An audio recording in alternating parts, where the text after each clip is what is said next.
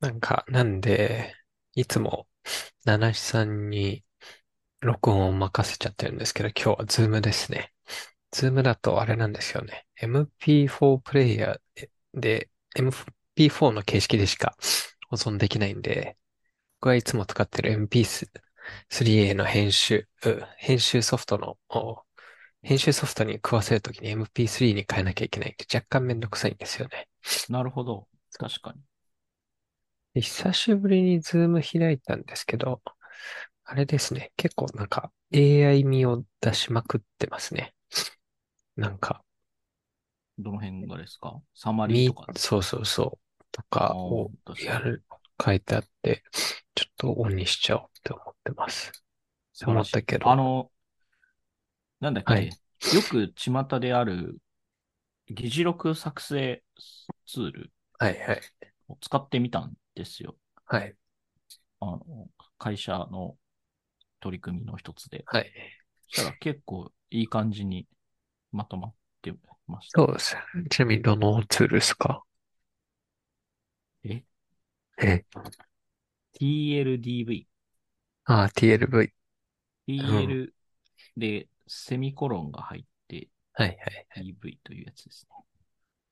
えー、これか。で AI パワードミーティングレコーダー for Zoom and Record。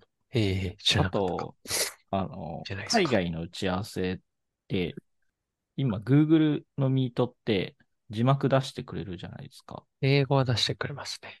そうそうそうそうそうそう。で、ただあれってなんかバレてるような感じがして、バレてる。何が向こうに字幕が有効になっているっていう。ああ、そういうことですか。なんか、そこには出さないようにしつつ、うん。こっちで、記録を、あの、議事録的なところを。字幕的なのがわかる方法はい。はないのかな。こっそりはい。できないのかなと。いろいろ TLDV とならできるんですかあ、でもこれはサマリーだけか。ね、そう、これは、あ、ただこれは日本語でサマリー作ってくれるんですけど、なるほど。結構リアルタイムのはいはいはい。記事もやっていて、でもちょっと欲しいのは、その場でテロップが欲しいじゃないですか。まあそうですよね。わかります。はいはいはい、はい。生データ通貨。で、そこを、なんか、いろんなものを作ってやったんですけど、はい。最終的にリアルタイムの字幕まではうまくいって、うん。そっから同時に日本語にするっていうのが全然ダメでした。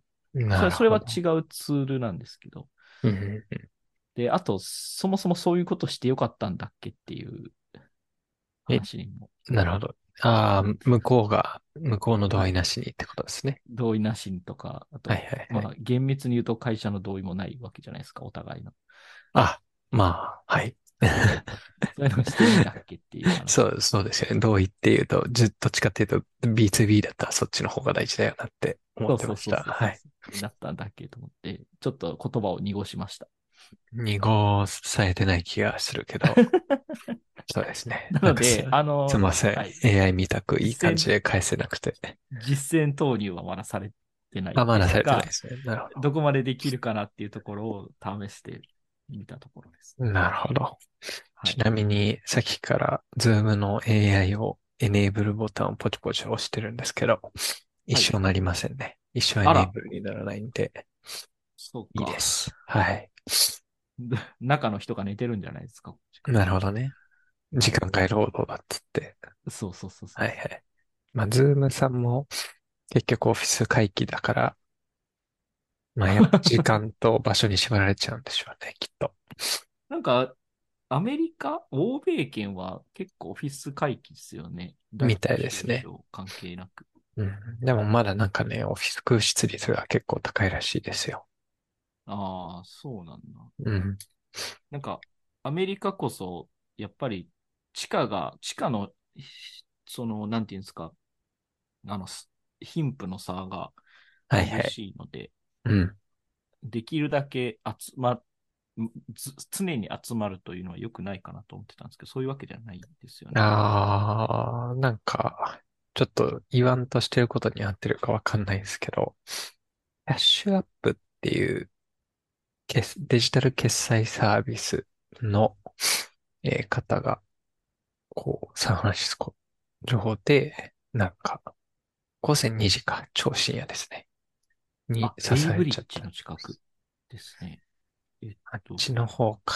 ベベイイブブリリッジッジはさあの方の、か。ゴールデンゲートブリッジではなく、あ、あっちですよね。内陸につながる橋ですよね。お、そうですね。お、オークランド側につながるやつかな。そうか。まあ、そこら辺もちょっと微妙なになってきたのか。うんまあ、ちょっと人通りが少ない少ないけとど、こそろんななんか、やべえとこじゃなかったんですじね。ゃあそなこいらよ。辺、あの、日本の大使館もあった気がするんですよね。うん、じゃないですね。うんで、橋の向こうもわりかし、ああの、治橋安一はい個い、渡ったところだとそんなに悪くないですよ悪くね。ない。そうう。そうんっそうそうそうそう。て今いう、年、両方渡りました。人生で初めて。ええゴールデンゲートブリッジとベイブリッジ。ベイブリッジの内側僕、高校行ってましたね。ああ、そうか。そうそうそう。なるほど。あれ、何の話でこうなったんだっけ文脈を忘れちゃいましたえー、ね。オフィス会議のあ、話そでうすね。か。オフィス会議そうで貧富の差であんまり集まりたがらないからどうのこうのって話か。そう全で然す。関係ないですね。そうですね。うん。まあ、そそうそんな感じで、今日は二人だけなんですけど、で、うはい。取締り、取りまとめ役の石切山氏がいないから、だいたいそういう場合僕のペースでサクサク進めちゃうんですけど、大丈夫ではすい。かあ、いいです。全然。ザはい。ス。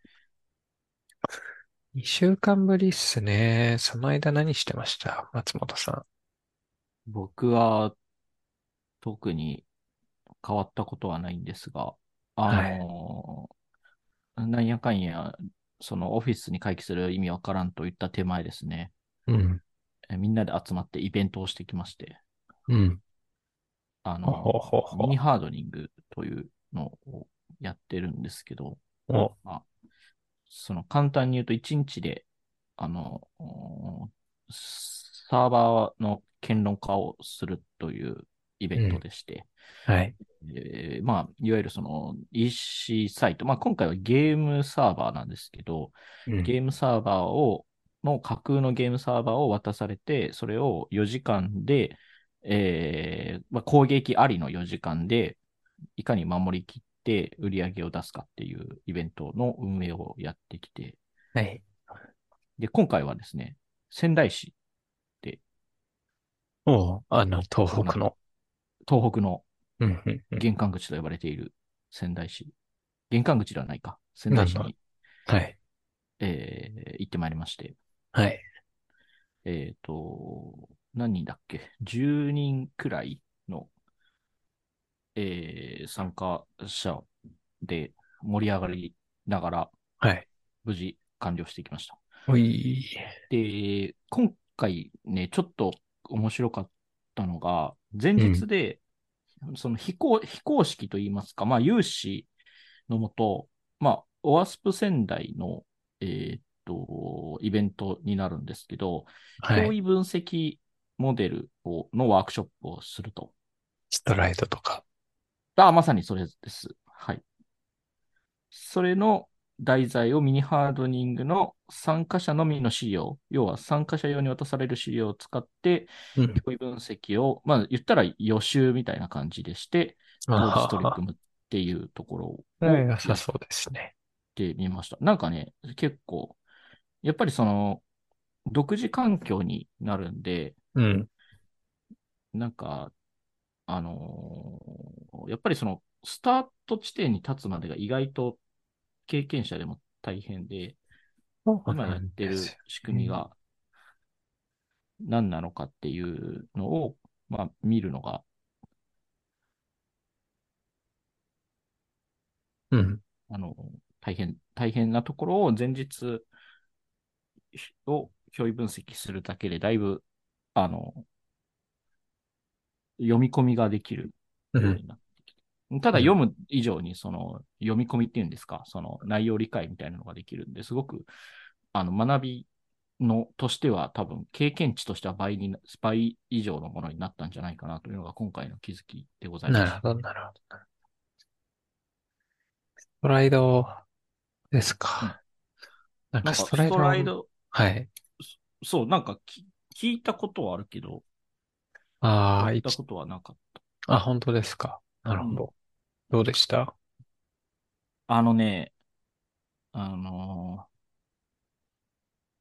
リスク分析じゃなくて脅威分析っていうのが、ちょっとギャップがあって、ああ、そう。ちょっと言ってること分かりそうかも。でもどうぞ続けてください。リスク、はい、リスクの想像と脅威の想像って、なんか全然流度が違ってるんで、うんうん。そのストライドの分類に至るまでのリスクっていうのを引き出すっていうのが結構むずいなっていうのは思いました。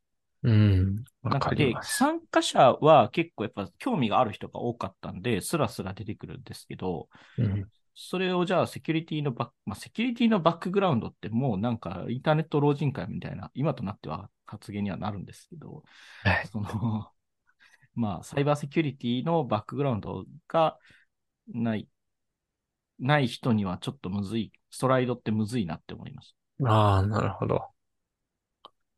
どんなところが難しいんですかリスクにつながるのが見えにくい。全体感をつとつなげにくいって感じですかた。えっと、例えばですけど、リスクって結構出てくるんですよ。まあ、それこそ ISMS とか P マークみたいなのもあるから、うん。リスクは出てくるけど、じゃあこのリスクに対する脅威って何って言われると、うん。すごくざっくりとしたものしか来ない。ああ、そういうことですか。なるほうど。んが、そうなると、じゃあストライドの分類以前にその分類する対象がないので、そうですよね。そこが分類、分類するも何もこれって何っていうやつになっちゃうんですよね。流度が若干違うんですよね。うん、だからある程度、流度を細かくしておいてからストライドに当てはめるっていう作業が、多分、えいわゆるセキュリティのバックグラウンドがない人にとっては必要だなというふうに感じます。あれですか。そその時も、あの、トラストバウンダリーとか切って、やった感じですかとトラストバウンダリーってなんだっけあ、なんか、こう、システム図書いて、でインプットとアウトプットどこで、みたいな感じで書いてって、そのインプットとアウトプットのプロセスで発生する脅威図何みたいな、そんな書き方しました。あ、えっとね、それに近い書き方はしてたんですけど、うん。えっと、今回2つのグループに分かれていたんですけど、ほうほうほう。なんか結構観点が違う結果が出てきてて、そほれうほう。でどっちも正しいんですけど、そのインプット、アウトプットにするのか、なんかサイトマップみたいなのができたりとかはいはいはいはい。するっていう意味では、うーん、なんかそこは、なんか正解を指し示すべきだった、べきなのかなうん。いや、でもまあ、これはこれで合ってるからいいよな、みたいな。正解はないんじゃないですか。うん。なんかね、でもど、そう、どっちもかなり、結局は革新的な話になってきたし、それこそまあ実際に行われる攻撃っていうのがもうポンポン出たりするので、そうですよね。うん。はい。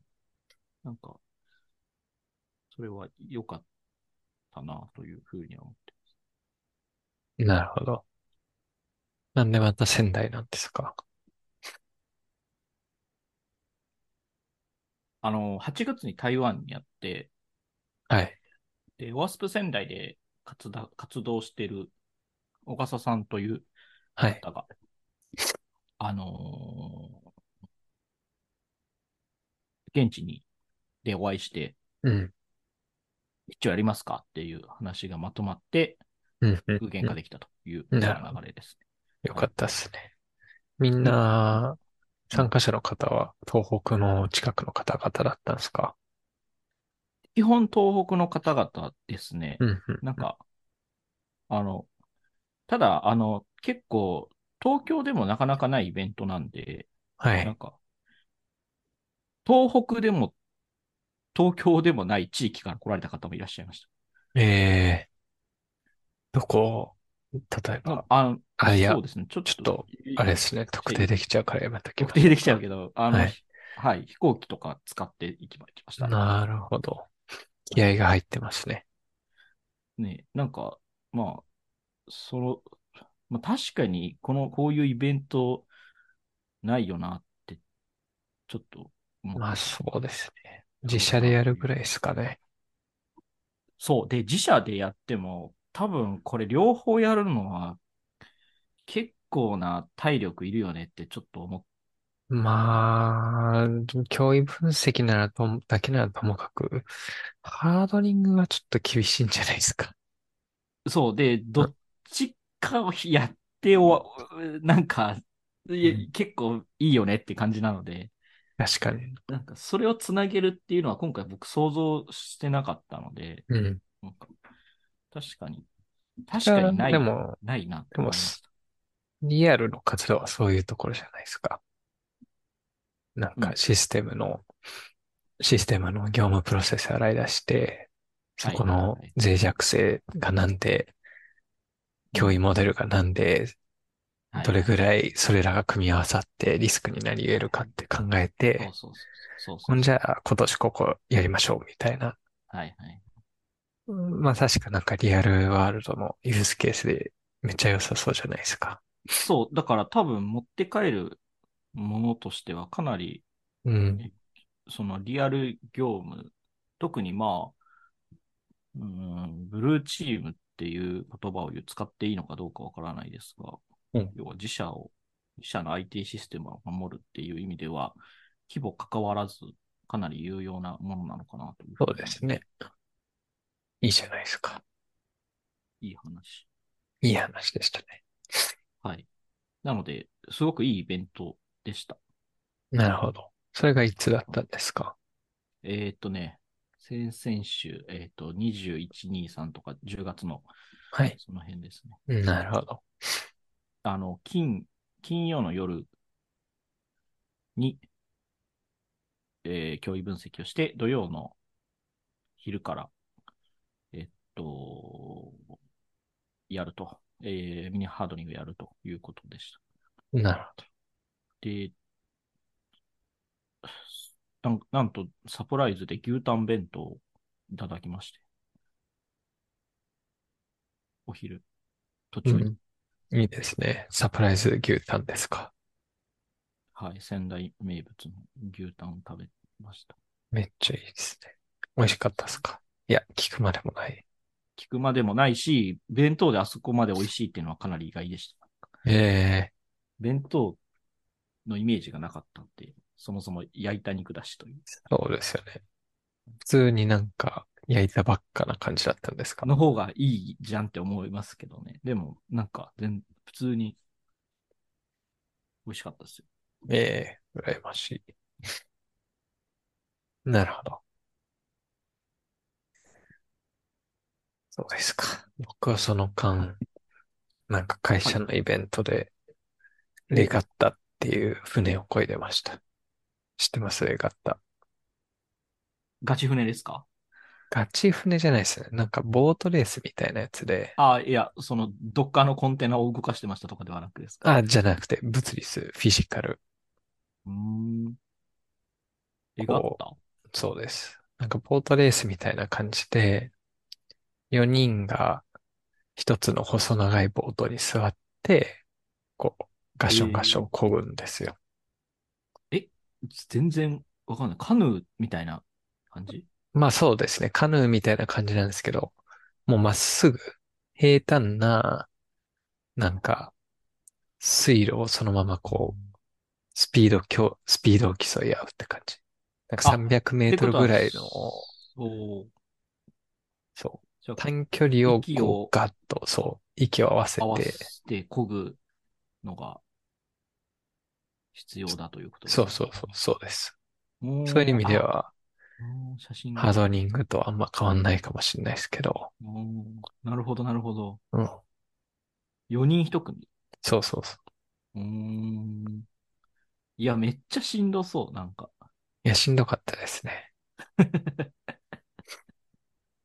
ハードニングよりしんどかったです。ハードニングよりしんどいね。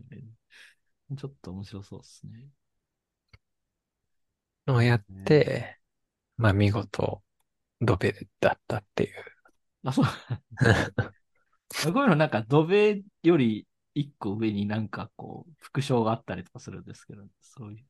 あー僕、なんかね、結構参加人数が多くて、うんその、なんだろう、ど、何回かレースするんですけど、何回かレースして、えーっと、特定の順位以上の人たちが、こう、残って、さらに競い合っていくんですけど、ああ、なるほど。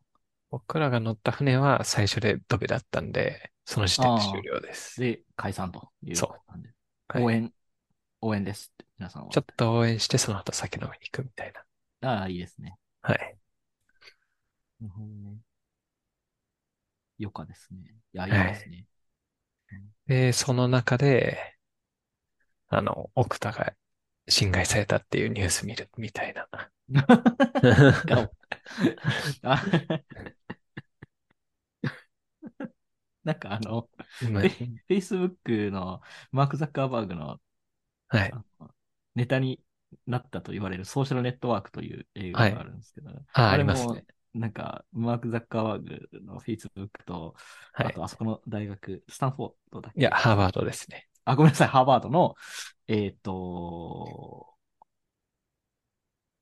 ボート部かなボート部のムキムキが途中で出てきて、はいマ。ーク・ザッカーバーグになったりとか、ボート部になったりとか、はい。あれですよね。あの、ウィンクスボル、ウィ、ウィンクル、ウィンクルボス兄弟か。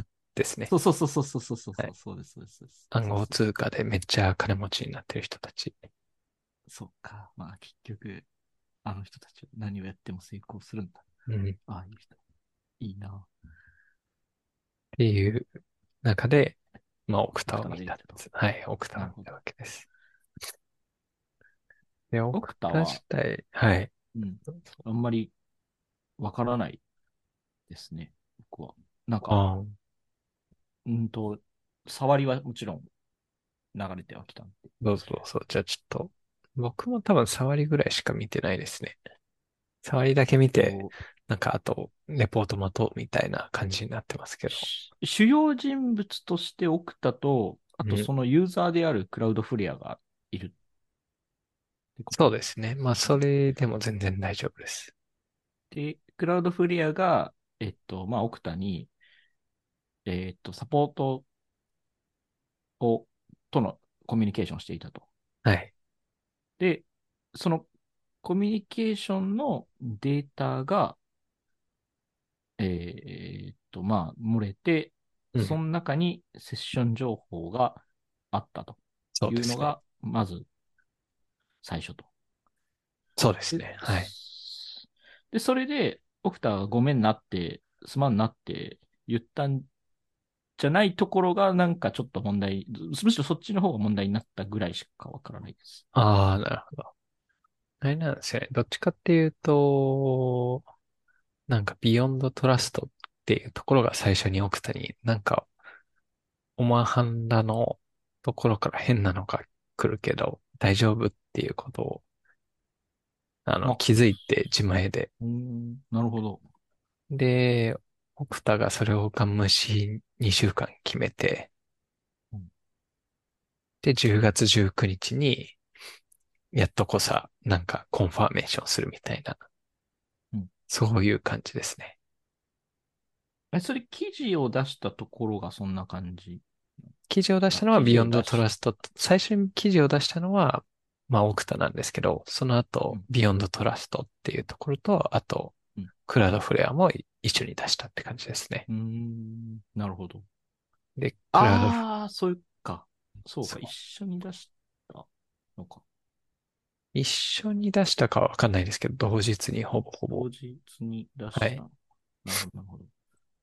で、クラウドフレアさんが、こう、バチクソブチ切れて るブログを出してるんですよ。丁寧な切り方でしたね。ですねなんか丁寧な切れ方ですね。でも、こんな切れ方されたら僕泣いちゃいますね。 参考になる。さあの、そうそうそうあの、ちょっと勉強、英語の勉強になるなと思って。そうですね。チャット GPT とかに聞いたんですけえど、この人たちどのくらい怒ってるみたいあ、本当ですか。なんてました。な。えっ、とね、怒ってるとは言ってませんが、うん改善を推奨されてるみたいですよ、みたいな。ああ、なんかそんな優こっちにしくないんだよな、これ。あ、そうなんだ。えー、 we, we, アージって言言ってますからアーね。ジ、そう、アージ。うん、アージ。アージはかなり強いっすよ、これ。おー。やれっなるほどねて言ってるぐらいですから。あ、そうなん。はい。えー、ほぼほぼ。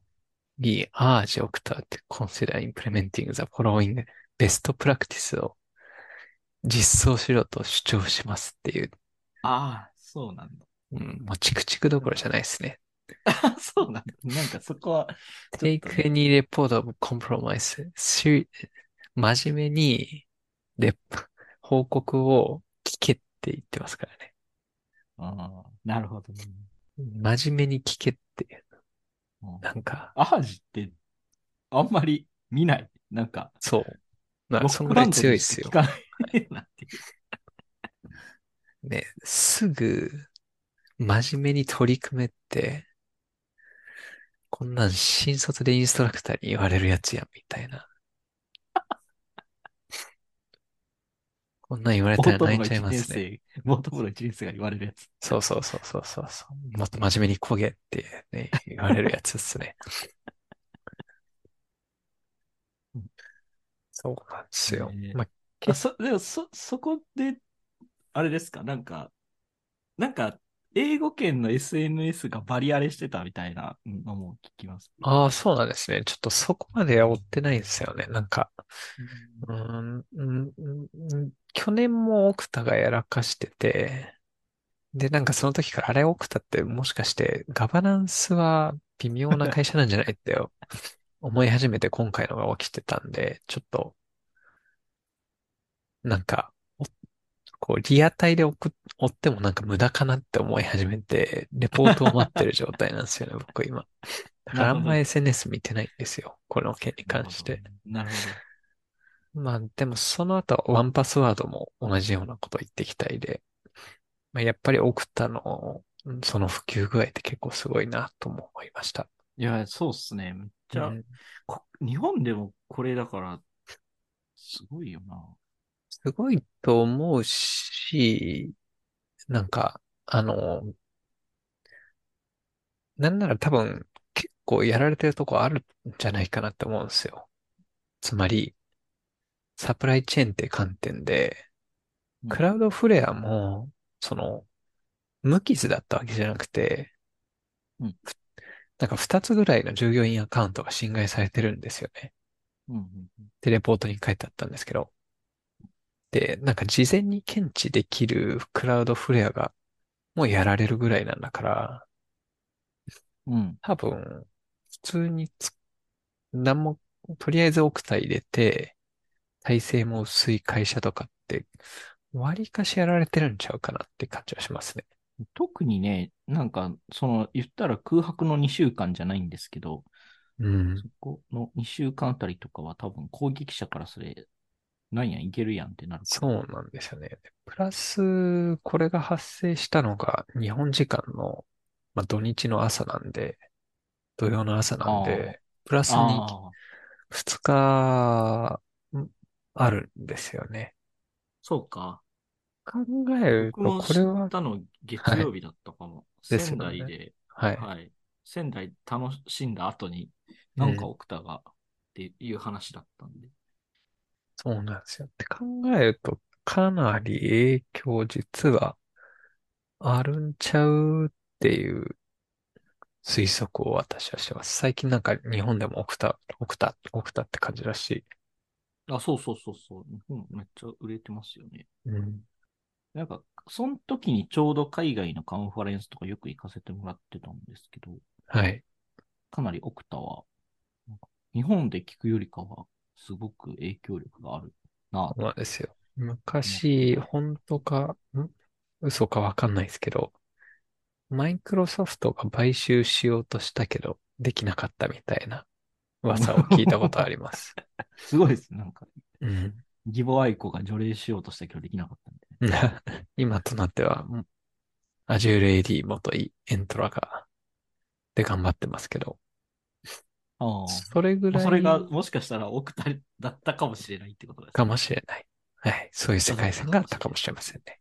なるほどまあでも当時から確かに、うん、やっぱ使いやすい。なんか UI 管理コンソールもつ見た目使いやすくて、洗練されてた感じはありましたよね。ありましたね。うーんなるほど。まあだから、あのプロダクト自体が普及するっていうのは、その早い段階であれぐらいの完成度を誇ってたってことは、まあなんか普及するだけの理由はあったんだろうなって感じはします。うん。確かに。で、多分日本とかもそのあたりぐらいから、その認証周りって危機意識が出始めてたと思うんで、そうですね。そこで、ようやく今は、例えばですけど、使ってる SARS とかが IDP がっつり対応みたいな感じに。そうですね。で、その中の IDP でしょと。で、この間はラストパスでしょっていう感じで、ほうほうほうほうサプライチェーン怖えなってなってます。本当にチェーンですね。でそうなんですよね。チェーなンんがか、一つ外れるとっていう。前上野千さんがツイッター上で、X 上で、サプライチェーン2種類あるっていう投稿を書いていらっしゃったんですよね。一つが、二種類うん。あの、OSS 周りの依存関係を狙ったサプライチェーン。うんもう一つが、こういう事業の活動において使われるサービスを、こう、連なったあスサプライチェーンっていう感じでおっしゃられてたんですよね。うんうんで、まあ、それは本当にその通りなんですけど、で、それを区別しないといけないのに、なんかみんな S ボム S ボム言ってるんですけ ど、でもそこれれをを言言いってますよ、皆さん。はい。それを言い出した当事者の、あの、大、米大統領例がそこら辺ごっちゃにしてるんで、おもうどうしようもないですね。なるほど。むしろなんか元々のきっかけは、ソーラーウィンズっていうサービスがやられてそこから侵入されたんだから、どうあ考ソーラーウィえンズても、はいはいそう、はい。サービス事業者同士のサプライチェーンをこう、もっと整備するはずなのに、なんかいつの間にか S ボムの話になってて、よくわかんねえなってなってました。確かに。確かに S ボムで解決した感は出てますね、今ね。はい。よ世間的に。まあ、じゃあちょっとそれでラストパスとオクタのインシデントをどう対応するんですかっていうことをちょっと聞いてみたいですね。 S ボムで救われたのか、君たち。君たちの S ボムで救われるのかっていう話です。そっちをやってた2年間、こっちのことをやらずにこうなったけど、でも、どうしましょううみたいな。やり、やりたくないから奥田に金払ってんだろっていう感じ。まあ、そういう、それはそうですね。オクタが信頼できる事業者として言ってしまえばなんか、ルートオブトラストですからね。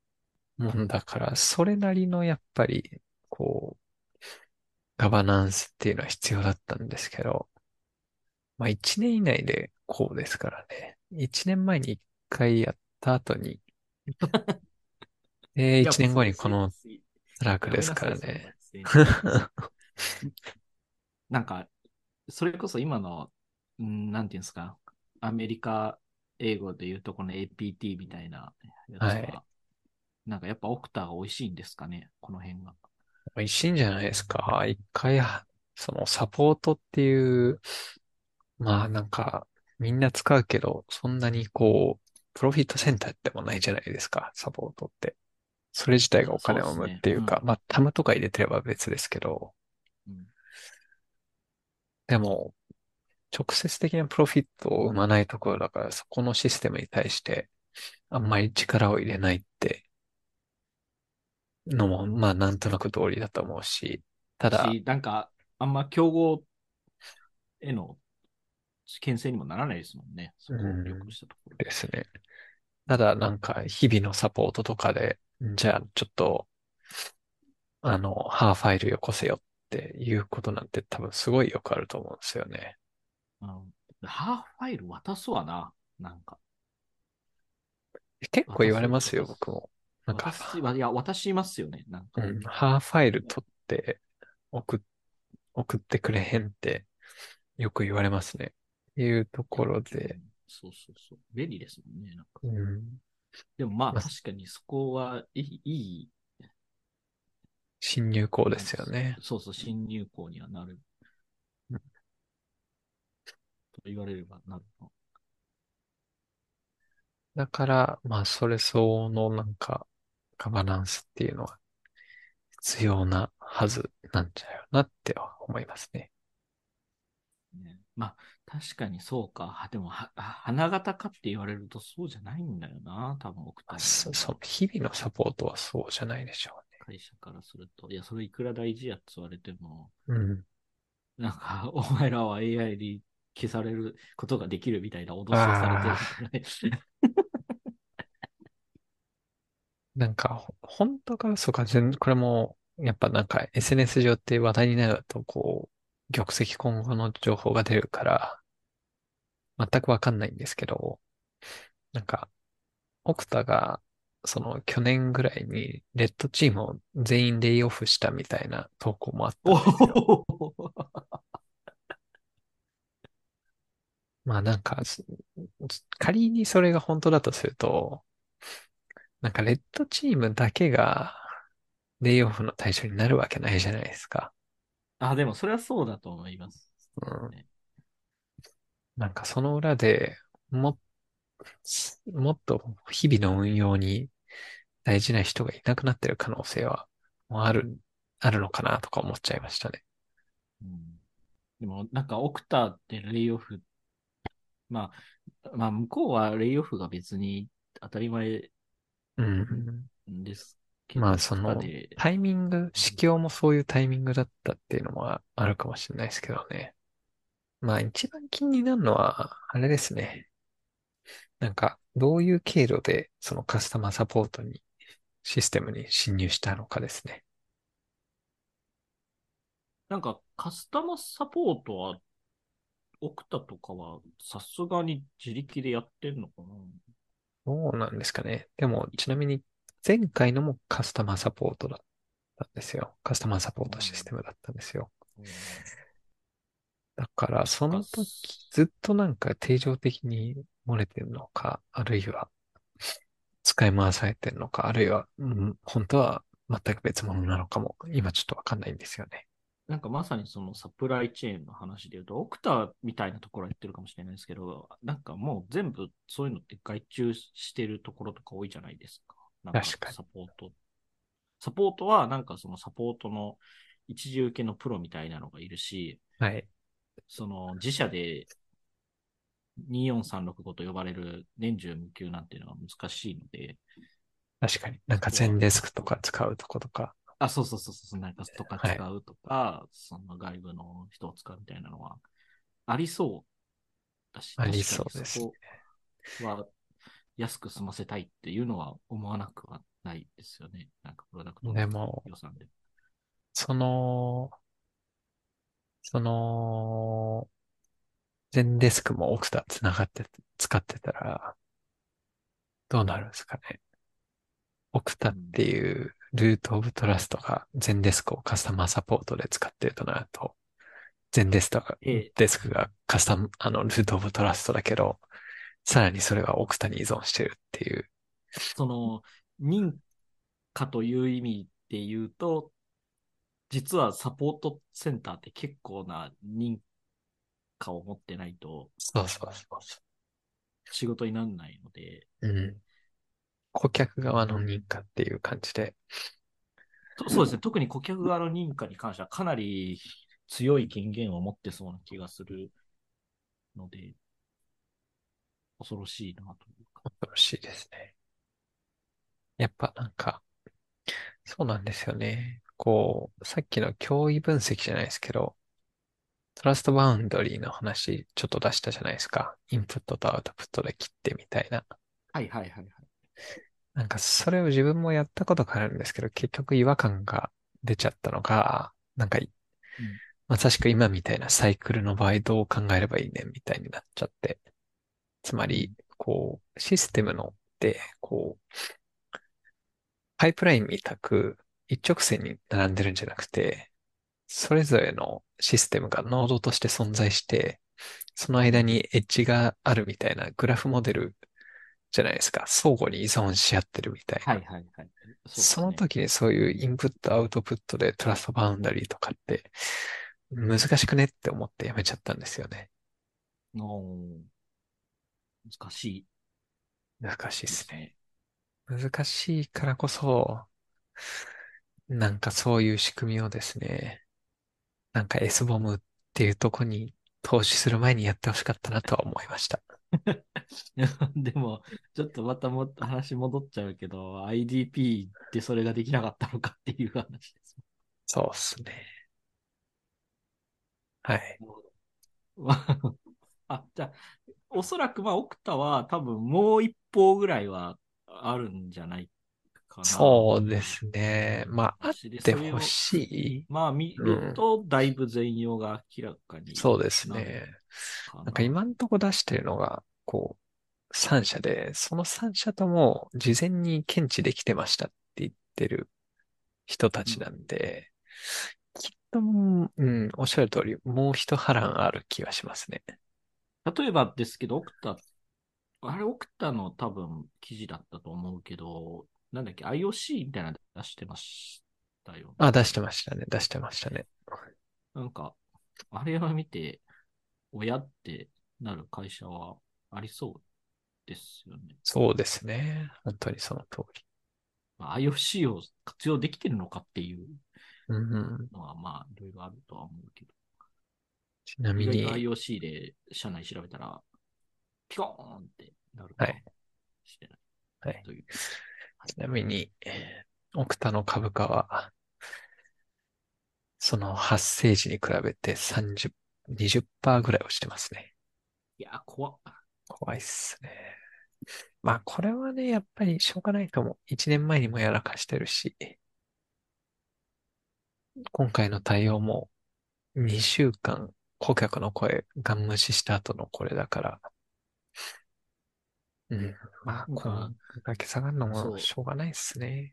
セキュリティのインシデントと株価の相関ってそこまであんのかなとかっていうのは、わ若かりし時は思ってたけど、ね、あ、なんか僕結構そこら辺を追ってたんですけど、うん基本的に単発インシデントだったら一時的に下がるんですけど、すぐ持ち直すんですよ。そうそうそうそそうう。多分その単発だけだからっていう意識があると思うんですけど、うん今回は去年もやらかしてる。噂が本当ならレイオフもしてる。うんで、顧客自体は2週間前に通達してるっていう、なんか、なバッターアウトみたいな状況なんで、要はまあ、しインシ悪いのはもちろん攻撃者だけど、はい。じゃあその受けたところに信用できるかっていう。そうです。ね。それが失われている少佐なんじゃないかなっていう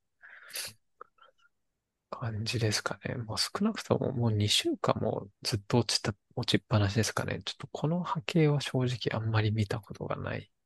え、あ、落ちっぱなしなんですかまだ。落ちっぱなしですままだというか、おーそうなんだ。なんなら まだ落落ちちてたっる。ていうのはなんか SNS で見たけど。へえ。なんならまだ落ちてる最中ですからね。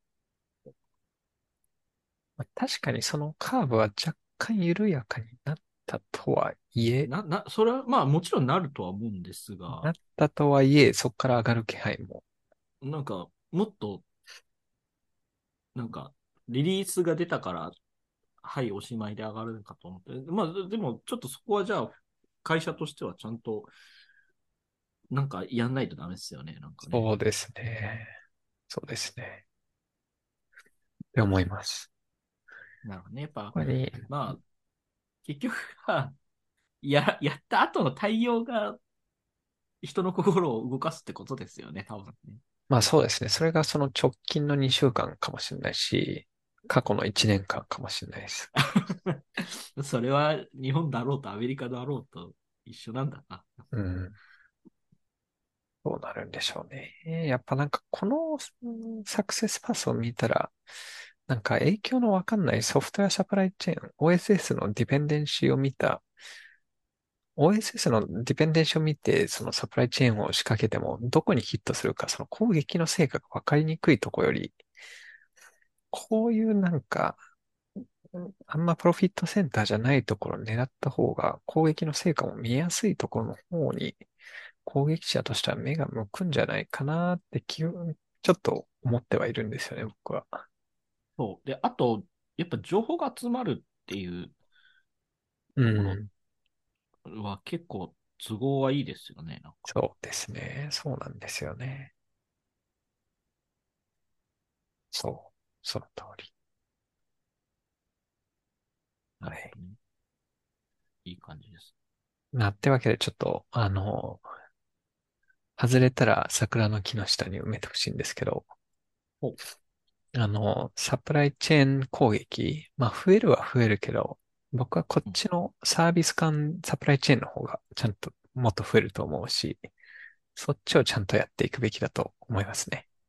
なるほど外れたら、あのー松本さんが僕をき桜の木の下に埋めてください。わかんないです。僕はもしかしたら、今を買いやって言って奥さんの株を買ってて、いや先ー、ギャンブル先にっ埋まぽっいてなるかもしれないです。ちょっ と、ちょっとギャンブルじゃない かな。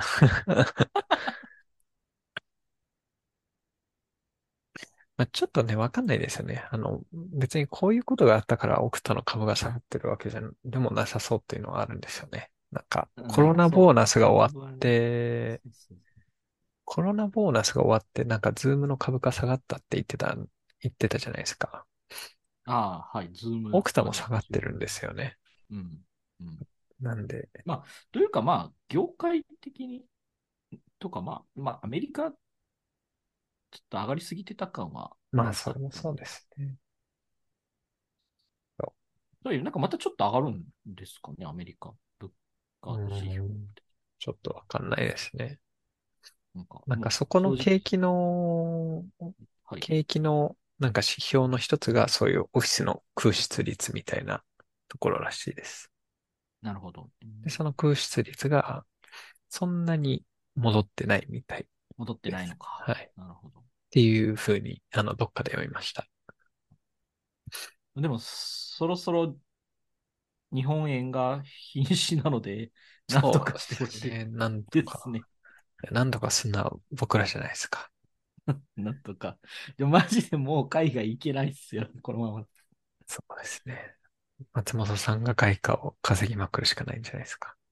もうなんか、お前今予定はないですけど、次転職するんだったらドルでください。あ、今、あ、ダメか、今ドルでもらっちゃダメなのか。今、ドルでも、まあ、海外で暮らすならドルでいい。いや、ドル、いや、今、日本円とドルの、そうか、日本の会社でドルでくださいと言ったところで火に油を注いでるだけなので、まあ、じゃあ、やっぱ、外貨を稼ぐ会社を作んないと。車作りますか。そうですね。いいんじゃないですか。うん、なんか、最初からそう海外を、海外展開のサービスを狙っても。 IT 企業というか、まあ多分スタートアップは似たようなことだと思うんですけど、仕入れがドルで売り上げが円なんで、うん。なんかちょっとしんどいっすよね、スタートアップさんは。そうですね。確かに。あそこで勝負しようとすするからあれで、よ、よく言うじゃないですか。ゴールドラッシュで一番稼いだのは、つ、ツルハシを売った人たちだって。うん、はいはい。そうそうそう。そういう人になればいいんじゃないですか。そうなんですよね。なんも、なんも具体的な案はないですけど。そっちになればいいんじゃないですか。そうですね。いや、 な、じゃあ、松本金具店を作ります。金具ですか。金具いやでもか。いや、なんかでもね、明らかにパブリッククラウドの値段が上がってんすよ。もう、まあそうですよね。なんかそんなにうちアクセス数増えてないんで、こんなに上がりますかって。しんどいですよね。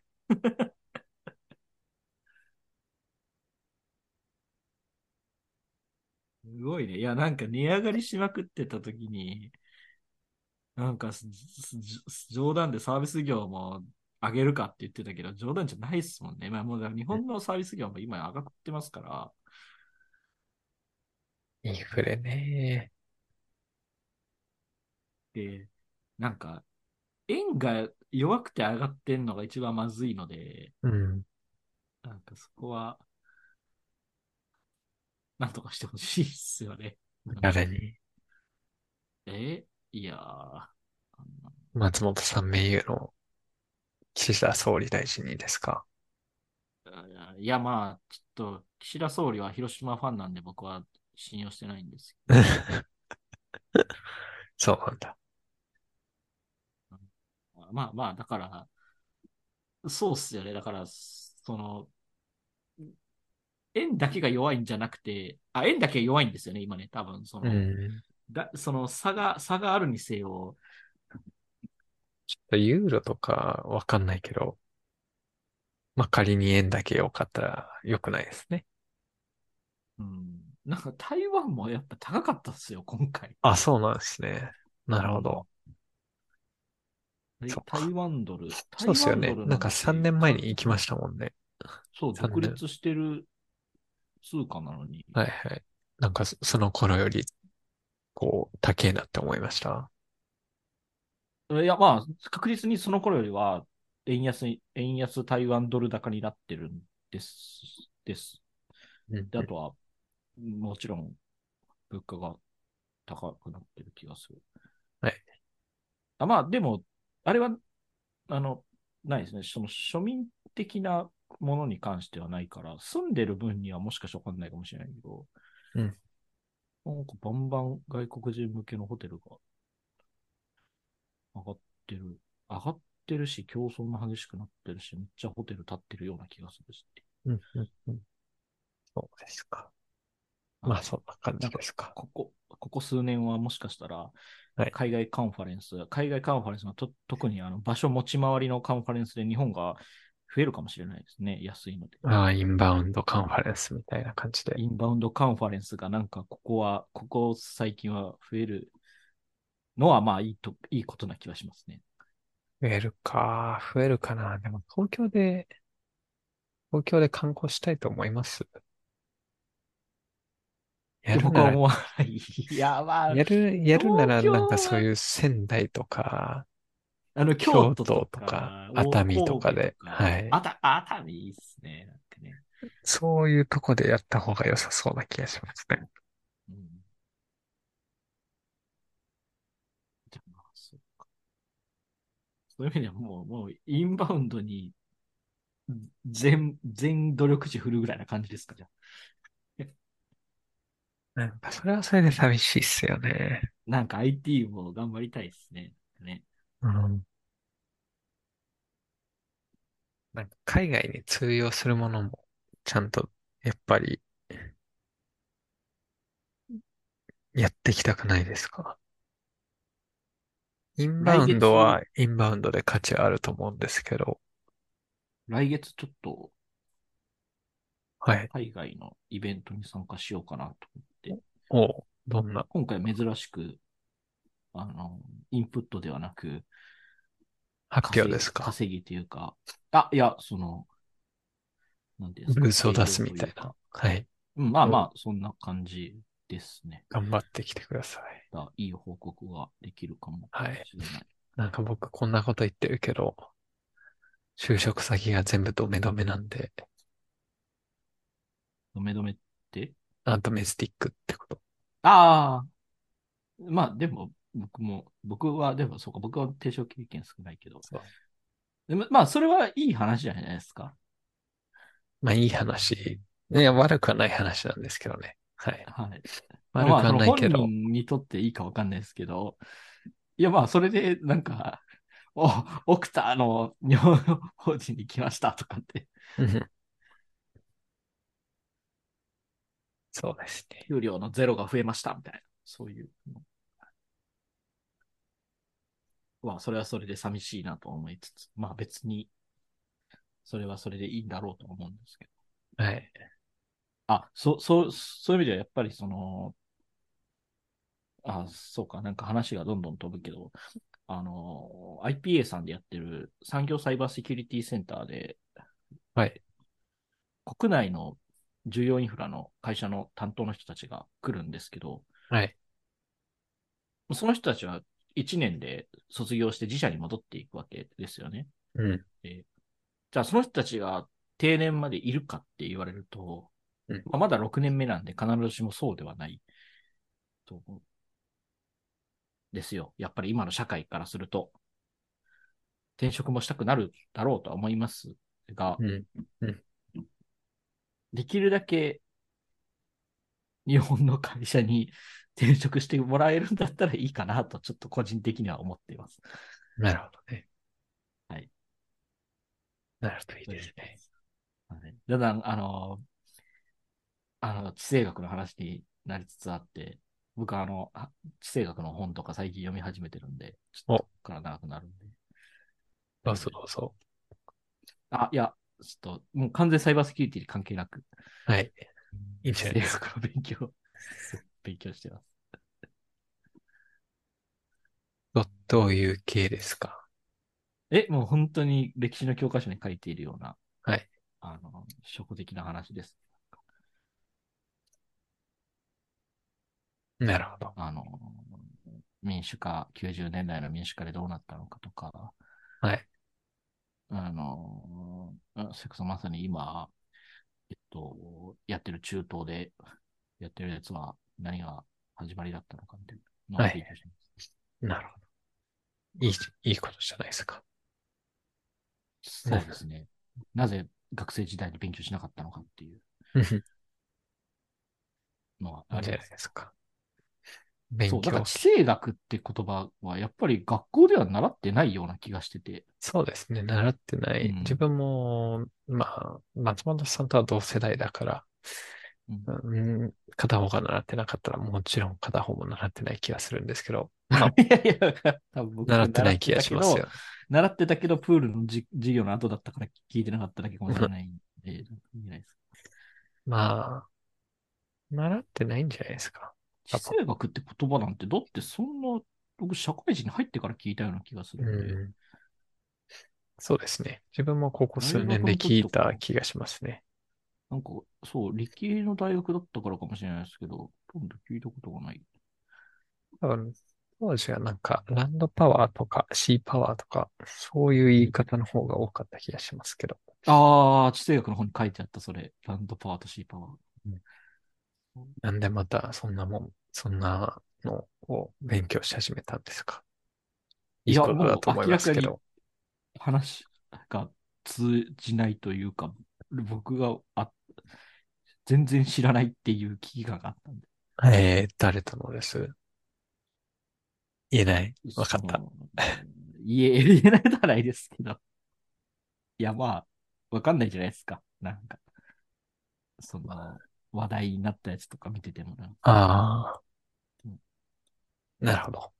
そうかも。。うんちょっと、おネームになってきたんで、だいぶ返答が適当になってきますね。はい。じゃあ、おネムの代わりにまとめますと、あ、はい、ありがとうございます。えっと、ツイッター、QX、あ、逆か。XQ ツイッターで、えっと、意見を募集しております。ハッシュ、えーハッシュタグ、セキュア旅団。セキュアは英語、旅団は漢字で募集をしております。で、えー原則週1回という、えーっと、放送期間ですが、次回は1年後かもしれないので、皆さんの書き込み、ポストの勢いで変わってくるかもしれませんので、ぜひチェックよろしくお願いします。ということで、寒くなってきますが、お体をお気お気をつけ、健そ康うで第す一ね。で、はい、お気をつけください。睡眠時間、特に睡眠時間大事そうですでね。す。はい。ということで、今日はおしまいにします。うっす。お疲れ様でした。お疲れ様です。おやすみなさーい。